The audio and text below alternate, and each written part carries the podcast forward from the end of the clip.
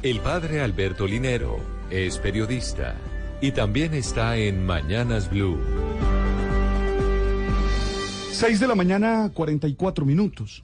El perdón es una experiencia humana. Todos necesitamos ser perdonados y perdonar. No se puede convivir con los otros si no somos capaces de vivir esta sublime experiencia, que nos exige compasión, decisión y firmeza. No creo que el perdón sea olvido.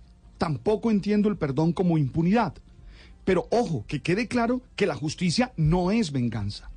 Creo que el perdón es recobrar la paz interior perdida. Creo que es recordar sin dolor y romper el hilo invisible que nos une con el que nos ha dañado, porque no podemos permitir permanecer unidos a él a través del rencor por mucho tiempo. Siempre será mejor el perdón a la venganza. De hecho, la venganza no devuelve lo perdido.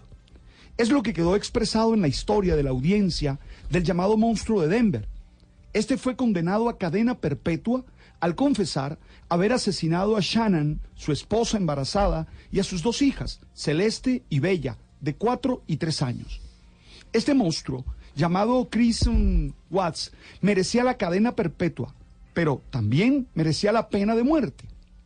La familia, padres y hermanos de Shannon, le propusieron al fiscal que si éste aceptaba la responsabilidad de los crímenes cometidos, ellos aceptaban que solo se le diera cadena perpetua por esos nueve cargos que se le imputaban. Homicidios en primer grado, interrupción de un embarazo, manipulación mm, de cadáveres. Pero lo que llama la atención es la manera como Sandra, la mamá de la víctima, hizo la propuesta. Creo que es una lección de vida. Ella dijo, él tomó la decisión de quitar esas vidas. No quiero estar en una posición igual a la de él. No quiero tomar la decisión de tomar la suya. Esta familia estuvo todo el tiempo en silencio. No hablaron con la prensa y en la intimidad tratan de superar este gran dolor. Ellos entendieron que la muerte de ese monstruo no le devolvía la vida de, sus seres queridos y por eso hicieron la propuesta al fiscal. Propuesta que al final fue aceptada por Cris.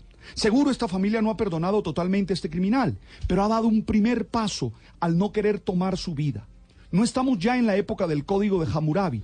Tenemos la justicia y comprendemos que el dolor que nos han causado no se sana con hacerle daño al otro. No es una decisión fácil. Instintivamente nos gusta vengarnos, pero tenemos que aprender a creer en la justicia e ir más allá del instinto. Me gusta la lección porque se hace justicia, no hay impunidad, pero se nos muestra que es posible comportarnos como seres racionales. A mí me queda claro que nosotros no tenemos que asumir la misma actitud que el victimario. Ja, cuidado, eso es lo peor que nos puede pasar, terminar pareciéndonos a los criminales.